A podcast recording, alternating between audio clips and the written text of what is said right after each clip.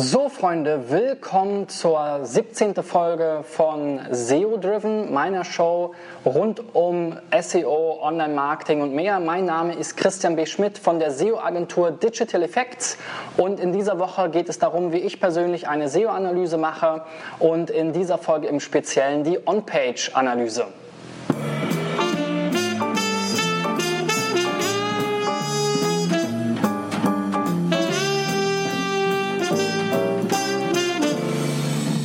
Ja, und wenn ich mir eine Website aus der On-Page-Sicht nochmal genauer anschauen will, um vielleicht festzustellen, was es da für Baustellen gibt, was es vielleicht für Gründe gibt, warum die Seite nicht so gut rankt oder in der Vergangenheit ähm, vielleicht ein, ähm, sozusagen einen Absturz erlitten hat, dann ähm, gehe ich erstmal zu meinen Favorite Tools. Im Moment ähm, benutze ich am liebsten dafür OnPage.org und SEMrush.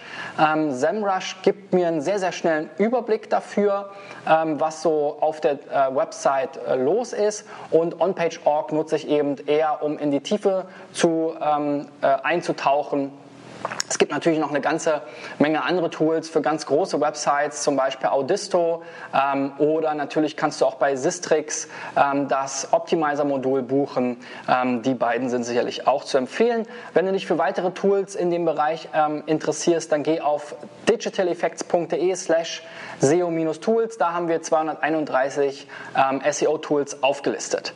Ja, und wenn ich die beiden Bots sozusagen konfiguriert und gestartet habe, dazu muss man erstmal immer ein Projekt anlegen, dann eben den Crawl starten, dann sehe ich hier eben zum Beispiel bei SEMrush sehr, sehr schnell im Überblick äh, links den Gesamtwert, also ähm, wie gut steht die Seite da von 0 bis 100 Prozent und ähm, äh, habe schon mal so einen ersten schnellen äh, Eindruck, okay, gibt es da viele Baustellen oder nicht. Dann werden mir hier die Fehler, Warnungen und weitere Hinweise aufgelistet. Fehler können eben sowas sein, wie dass die Seite ähm, nicht äh, richtig gecrawlt werden konnte, dass es vielleicht ähm, äh, Duplicate Content gibt.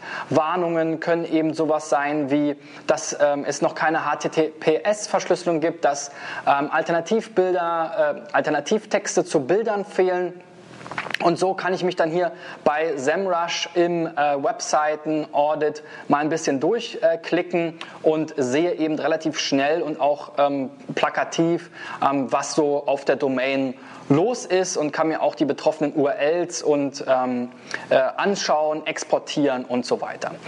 Bei OnPage.org da gibt es sogar noch äh, eine Variante, die ich auch relativ häufig benutze, um so ganz schnell was zu sehen. Das ist OnPage.org ähm, Fokus. Dort kann ich einfach eine URL mal crawlen lassen und mir anzeigen lassen, wie die URL so dasteht, ähm, was die für einen Statuscode ausliefert, was es hier für gravierende Fehler gibt. Da kommen dann auch wieder so Sachen wie eben zum Beispiel, dass es fehlende Weiterleitungen sind oder dass ähm, es vielleicht äh, einen kaputten ähm, Header-Bereich gibt. Ähm, Im Bereich der Warnungen kommen dann eben so Sachen wie sehr viele CSS- oder JavaScript-Dateien, ähm, einige Bilder, die keine Höhen und und ähm, äh, Breiten eingestellt haben.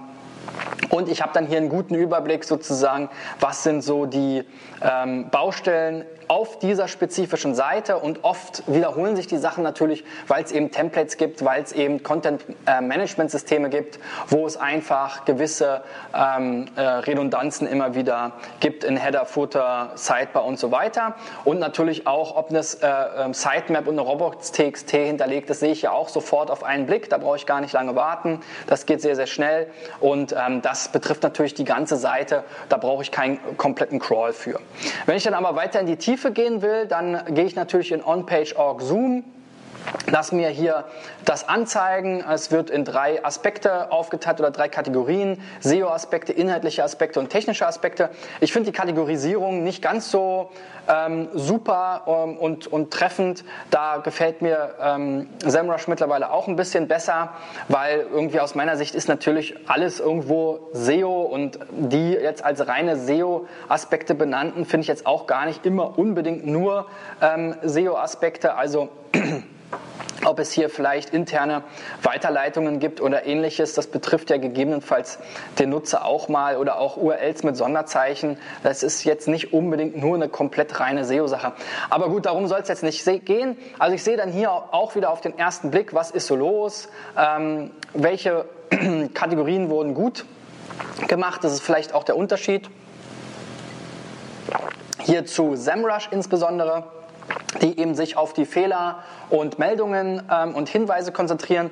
Bei OnPage.org sehe ich eben sozusagen eine komplette Checkliste, so ist es vielleicht auch gedacht, ähm, wo eben auch alles, was jetzt keine Fehler hervorgerufen hat, ähm, abgebildet ist und äh, wo ich eben dann sehr schnell sehe, was wurde denn vielleicht auch schon richtig gemacht, weil gerade wenn ich mit Kunden spreche, will ich denen natürlich nicht nur sagen, was sie alles vergeigt haben, sondern vielleicht auch, was schon ganz gut dasteht. Außerdem kann ich mir dann natürlich hier zum Beispiel ähm, zu ähm, doppelten ähm, Content oder doppelten Titeln das genau anzeigen lassen, welche URLs es dort gibt, welche davon betroffen sind. Welche Titel sich halt entsprechend wiederholen. Was ganz schön ist, ich kann auch sehr viel eben ähm, selbst filtern in den Listen. Ähm, und wenn ich zurückgehe auf die Übersicht, dann sehe ich eben, was sonst da noch so los ist. Vor allem die technischen Aspekte sind natürlich auch bei diesen Tools immer ganz wichtig, weil so gerade bei inhaltlichen Sachen, da geht es ja immer nur so darum, ja, wurde jetzt die Pixellänge der Titel eingehalten oder gibt es jetzt sich wiederholende Meta-Descriptions, aber ob die jetzt inhaltlich wirklich Sinn machen, sagt dir so ein Tool natürlich nicht. Das ist auch der Grund, warum ich immer wieder sage, diese Tools sind schön und gut, die können jetzt den Experten unterstützen, sehr viel Fleißarbeit abnehmen, natürlich vor allem bei großen Seiten, aber am Ende braucht man schon sein Köpfchen und muss sich fragen, habe hab ich denn jetzt wirklich für meinen Keyword-Fokus, für die Themen, wo ich irgendwie ranken will, habe ich da irgendwie dedizierte Dokumente mit passenden Titles, mit entsprechend optimierten Meta-Descriptions, ähm, da bringt mir jetzt sozusagen die, die reine Längenbetrachtung, ob die jetzt zu kurz oder zu lang sind, erstmal noch nicht so viel. Ein wichtiger Punkt, der auch sehr häufig vorkommt, ist eben das Thema Thin Content. Da gibt es ja unterschiedliche Meinungen zu. Grundsätzlich bin ich aber schon auch der Meinung, dass man sowas versuchen sollte zu vermeiden, ähm, da man natürlich auch sieht, dass äh, ähm, Google Seiten mit viel Content in der Regel bevorzugt. Kommt ein bisschen auf das Search Intent natürlich darauf an. Wenn man jetzt irgendwie nach ähm, einer Liste von ähm, Restaurants sucht äh, in Berlin, dann will man natürlich vor allem eine Liste haben und jetzt nicht irgendwie einen riesen Wikipedia-Eintrag dazu mit äh, 15.000 Worten. Also das sicherlich äh, muss man sich auch nochmal genauer angucken. Insofern ist das nicht unbedingt jetzt ein kritischer Fehler, der immer behoben werden muss, aber genau deswegen klickt man dann eben in die Liste der URLs rein, schaut sich die URLs an. Dort ist auch wieder ganz interessant und kann man auch ein bisschen mit den Filtern spielen. Ähm, was gibt es vielleicht für Muster? Welche URLs, welche Pfade sind betroffen? Gerade wenn die Domain eben entsprechend in Verzeichnissen ähm, organisiert ist, kann man es sehr, sehr schön natürlich ähm, auseinanderhalten und auch mal filtern, dann sieht man halt sehr häufig, dass natürlich es vielleicht bei Kategorieseiten in Shops oder auch ähm, bei Blogs eher nicht so viel Content dann oft gibt, weil es eher so kurz gehaltene Listen sind. Oftmals gibt es auch ähm, bei Thumbnails, gerade in diesen Kategorieseiten, eben keine ähm, entsprechenden Alternativtexte oder wenn es jetzt so spezielle Such-URLs sind, die vielleicht ähm, ähm, indexiert wurden, sorry, ähm, wo vielleicht verschiedene Filterfacetten kombiniert wurden, dann gibt es häufig sehr lange Ladezeiten. Also das kann man sich dann da im Detail nochmal angucken und sieht halt meistens auch entsprechende Muster und kann dann eben ganz klare ähm, äh, Handlungsempfehlungen, Beispiele für den Kunden formulieren und dann eben auch entsprechend mit der IT oder wer auch immer dazu zuständig ist, daran arbeiten. Ja, so viel vielleicht mal so äh, als kurzer Einblick, wie ich mir ähm, so einen ersten Überblick verschaffe über die On-Page-Baustellen von äh, so einer Webseite. Wie gesagt, die Tools findest du unter digitaleffects.de slash SEO-Tools. Da gibt es eine Kategorie für On-Page. Wir haben aber auch alle anderen Kategorien, also Sichtbarkeit, Backlinks und so weiter dort aufgelistet. Da kannst du dir mal die verschiedenen Tools angucken. Da gibt es ja verschiedene Philosophien, die typischen Software as a Service Tools, ähm, äh, die Desktop-Clients und so weiter, auch teilweise Browser-Extensions. Ähm, also da gibt es alles äh, Mögliche, ähm, was dir dabei helfen kann, vielleicht auch sogar schon äh, direkt ein Plugin ähm, in WordPress oder deinem CMS. Also schau mal da in die Liste rein. Ich freue mich natürlich wie immer über dein Feedback ähm, zu dieser Sendung. Wenn es dir gefallen hat, gib mir einen Daumen nach oben, teile das Video gerne, leite es weiter per E-Mail an deine Kollegen.